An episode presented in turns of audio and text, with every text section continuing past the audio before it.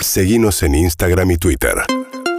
arroba urbanaplayfm Muy bien, siete y media de la mañana, ayer domingo, ¿eh? algo bastante inusual, pero muestra el apuro que tiene el gobierno. Martín Guzmán fue a la Cámara de Diputados, lo recibió Sergio Massa junto con los diputados del oficialismo que forman parte de la Comisión de Presupuesto ¿no? y Hacienda, que es donde va a arrancar el debate hoy al de- mediodía. Y la de finanzas, ¿eh? se conforma la, la Comisión de Finanzas a la una del mediodía y se hace plenario a las dos de la tarde. Bien, de ahí tiene que salir el dictamen Sí. y el dictamen eh, va al recinto el jueves y el jueves se supone que arranca el debate en el recinto. Sí, hoy va Guzmán y Chodos. Y Miguel Chodos es el representante Sergio argentino eh, ante el Fondo Monetario Internacional, el ministro de Economía Guzmán y el presidente del Banco Central, Miguel Pese, van a la comisión.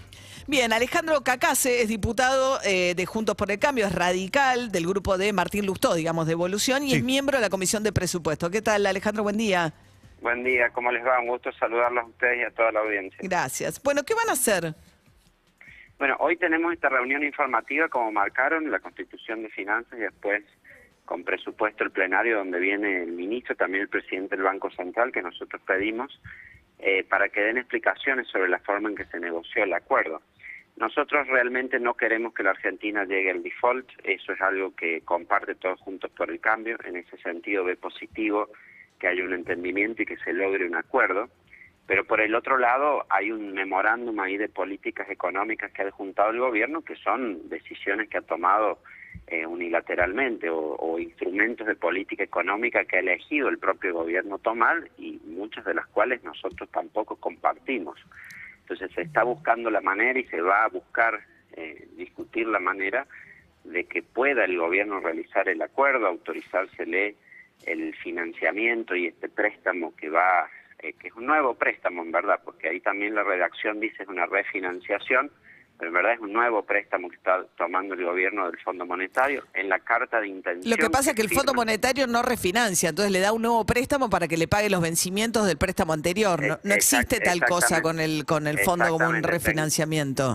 Exactamente, técnicamente es así, pero además en la carta de intención firmada por Guzmán y Pese reconocen que parte del préstamo que piden es también para financiar el déficit fiscal primario, es decir, financiar el gasto del Sí. actual gobierno eh, que está teniendo, cosa que no señalan en la ley, que marcan toda una Pero a refinanciación ver, sobre deuda anterior. Cacase, ustedes saben, porque además usted es economista, digamos, el Fondo Monetario no es un, eh, digamos, no es un banco tradicional en el sentido de que, eh, y además estos montos, presta a cambio de determinadas políticas. Entonces, Exacto. decir, yo te apruebo el financiamiento, pero no te apruebo las políticas, eh, son dos cosas inescindibles entre sí.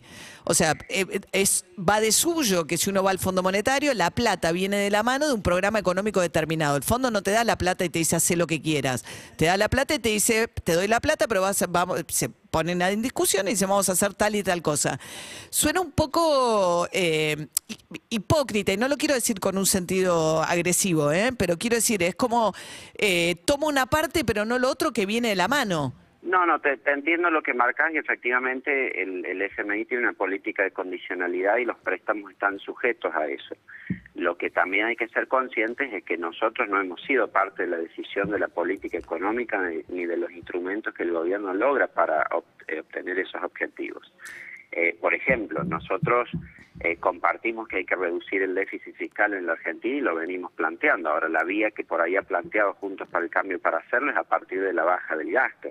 Y lo que hace eh, insistentemente el Frente de Todos es continuar aumentando impuestos y esa es la línea. Pero ¿cuál es el impuesto que no aumenta? Porque la única, el único punto que bueno, puede... acá efectivamente hay, por ejemplo, un cambio sobre el impuesto a los combustibles que va a, a redundar en eso. Hay cambios también sobre la evaluación de las de las propiedades que va a impactar sobre los impuestos inmobiliarios provinciales. y Sí, sobre el lo que le pide- lo pasa que a nivel nacional. Eso sí, pero eso, Lo que- perdón, lo que que acá se- decir, perdón. se puede compartir ahí un objetivo, pero los instrumentos de política son diferentes y en este caso han sido enteramente decididos por el gobierno. Entonces, la opinión en general de Juntos por el Cambio, ayer hubo una reunión de mesa, es el acuerdo tiene que estar, el gobierno tiene que obtener el financiamiento, pero el decisor de la política económica en, eh, de, qué manera llegar a esos objetivos ha sido el propio gobierno y ellos deben asumir responsabilidad por, por Ahora, eso. No deje- implica rechazar el programa ni obstaculizar. Está bien, lo que pasa es que eso, sí, pero si uno lee el artículo, el artículo 1 del proyecto de ley es aprueba el programa acordado con el fondo para obtener financiamiento. El programa, me parece que es dialéctico, pero quiero ir sobre un punto. Ustedes lo que dicen es, no, nosotros por una cuestión de principio no vamos a aceptar nada que signifique aumento de impuestos. Y, y lo que usted está diciendo es, hay un aumento de impuestos dentro de este acuerdo, porque lo que dice es, en realidad no es facultad de la nación, sino que le dice a las provincias que estudien la posibilidad de un revalúo fiscal, ¿no? Es cierto que si aumenta el precio fiscal, el valor fiscal de una propiedad, aumenta lo que el propietario de ese campo, por ejemplo, paga de bienes personales, ¿no? Ahora, ¿no es una política progresiva en materia de impuestos pensar en eh, ajustar más los valores de las propiedades a lo que realmente valen? Y lo digo en la ciudad de Buenos Aires, el macrismo, la ciudad es la que tiene más eh, eh, digamos, más cerca el valor fiscal del valor real de las propiedades, mucho más cerca que cualquier otro que el interior de la provincia que tiene campo, por ejemplo, muy rico. Sí, lo di como un ejemplo, pero ya que entramos en eso, el momento que se discutió ese tema, que de hecho fue bajo el consenso fiscal 2017, lo que se marcaba era que iba a haber una eh, revaluación de las propiedades para llevarlo al valor real, como estás marcando, pero a su vez iba a haber una disminución en los ingresos brutos que cobraron las provincias. Acá se ha hecho un nuevo consenso fiscal en el que de hecho la presión en ingresos brutos aumenta por parte de las provincias, que es un impuesto tremendamente distorsivo, y a la vez se quiere hacer esto por la progresividad. Yo veo que en la discusión con el Frente de Todos siempre pasa esto. Es decir, cuando hay una razón eh, buena de política tributaria para aumentar un impuesto, lo aumentan, pero cuando hay una razón buena para bajar un impuesto, no lo bajan. En consecuencia, el gobierno este lleva aumentando 20 impuestos y las bajas prácticamente han sido nulas. Sí, Y es cierto no lo de, lo de- debe ser, debe evaluarse el sistema tributario eh, integralmente y también hay progresividad en baja de determinados impuestos y ese argumento nunca lo toman para, para reducirlo. Está bien, ahora, suena, yo la verdad me... me- Pero lo doy, como, sí. lo doy como un ejemplo, María. Lo que quiero decir es que se ha remitido al Congreso eh, 137 páginas que contienen en dos memorandos todas estas políticas que ha decidido el gobierno, no que ha decidido Claro, el pero- Congreso. pero, diputado, en cada perdón. una, así como te marqué los impuestos, en cada una podemos hacer una observación de lo que es mejor para Juntos por el Cambio hacer o de lo que es mejor para el gobierno hacer, lo mismo en la política monetaria, lo mismo en la situación de las de las tarifas energéticas y los subsidios, en toda una serie de políticas. ¿Pero ustedes están en contra de la suba de tarifas? No, no, no necesariamente lo, lo Sería haríamos de tema raro. de la misma de la misma forma que lo hacen ellos.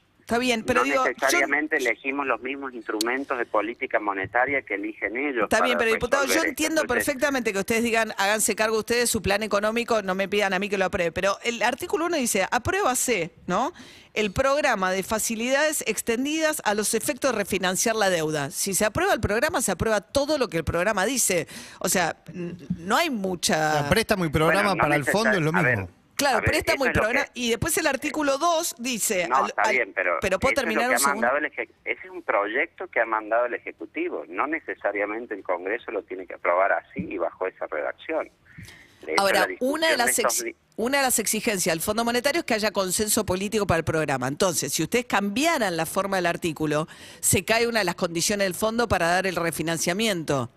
No, bueno, no lo vemos nosotros así. A ver, eso es un proyecto de ley que envía el Ejecutivo, es un texto que está sugiriendo el presidente al Congreso, no significa que no se le pueda cambiar una coma ni se pueda redactar de otra manera. De hecho, el proceso que hace el Congreso es precisamente discutir eso. Tenemos tres días o dos días de reuniones informativas con los funcionarios donde se van a discutir estos puntos que marcás. Va a haber una reunión después de plenario de comisiones para dictaminar y bueno, en los dictámenes Bien. puede haber una modificación sobre ese proyecto del oficialismo. Estamos perfectamente, hablando que con surja a partir Sí. del propio Frente de Todos o que surja a partir nuestro. Estamos hablando con Alejandro Cacase, diputados de Juntos por el Cambio, desde Radical, de Evolución, la, digamos, la línea interna de Martín Lustó, es economista. Una última pregunta, Alejandro. Da la sensación, uno ve, eh, se llama el programa Laxo, ¿no? Entonces uno ve la ortodoxia, el- diario de la Nación, por ejemplo, en su editorial, digamos, eh, el propio Milei, que dice no es suficiente ajuste, lo da a entender Macri, que toda esta posición de que es muy blandito este acuerdo, que no le exige a la Argentina un ajuste lo suficientemente rápido y severo, cosa además Alberto Fernández trata de venderle a sus propios eh, diputados y le dicen, miren que este es un acuerdo distinto, no me exige esto, los diputados propios, algunos de la Cámpora, le dicen, no, es más de lo mismo. Da la sensación de que tanto el PRO como de la Cámpora de alguna manera dicen cosas parecidas, lo cual me parece muy contradictorio. Eh, No, a ver, por un lado en el sendero fiscal eh, nosotros habíamos llegado en Va, 2019 al 0,5% del PBI de déficit y es como que todo esto se está haciendo para poder llegar al final de este acuerdo a lo mismo que habíamos dejado en 2019. Sí, Entonces, pero en no de un día para el otro. Digo, la receta de Macri de acortar, digamos, Macri dice, no, esto es muy blandito. Él intentó la receta de ir de un día para el otro con un ajuste brutal y así terminamos. Eh, ahora, eh, Pero eh, no fue por esa cuestión fiscal, entre otras cosas fue porque no se resolvió el problema de la inflación, que la verdad, bueno, tú- con este con este proyecto que se hace ahora, tampoco creo que el tema de la inflación se resuelva en la Argentina. bueno, ese es un como tema clave. fondo- sí, claro. Sí, es como que el fondo ha dado una receta acá que la que puede dar para cualquier país Pe- del mundo. Pero es distinta o es igual, porque la Cámpora dice, esta es la misma receta de siempre y Macri dice, no, el fondo se puso blandito, no alcanza. En su punto no, de vista, te es diría, la por misma... ejemplo, en el pero- tema inflación, la receta es la misma que se da para cualquier país del mundo y no toma en cuenta las particularidades de la economía argentina, que es una economía altamente dolarizada. Pero y en términos Entonces, del ajuste, ¿para ustedes es, como dice la Cámpora, más de lo mismo o como dice Macri, blandito?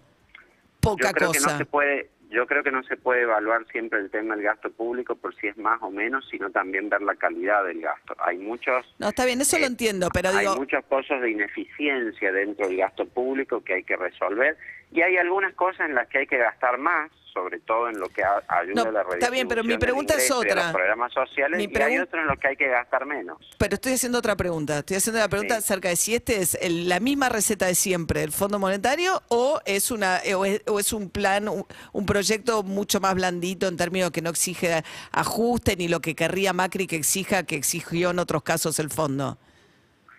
Hay una línea que el fondo tiene que eso creo está constante ahí, pero a su vez el, el programa no lo diseña el fondo por sí mismo, es una propuesta que el gobierno argentino le hace en base a ciertas condicionalidades que el fondo impone. Entonces es una mezcla de las dos cosas. Bien.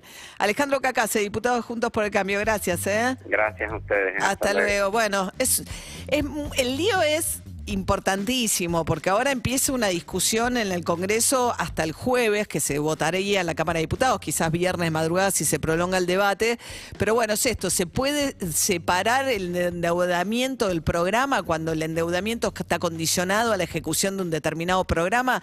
Bueno, eso es lo que van a estar discutiendo en el Congreso, 7 y 43 de la mañana.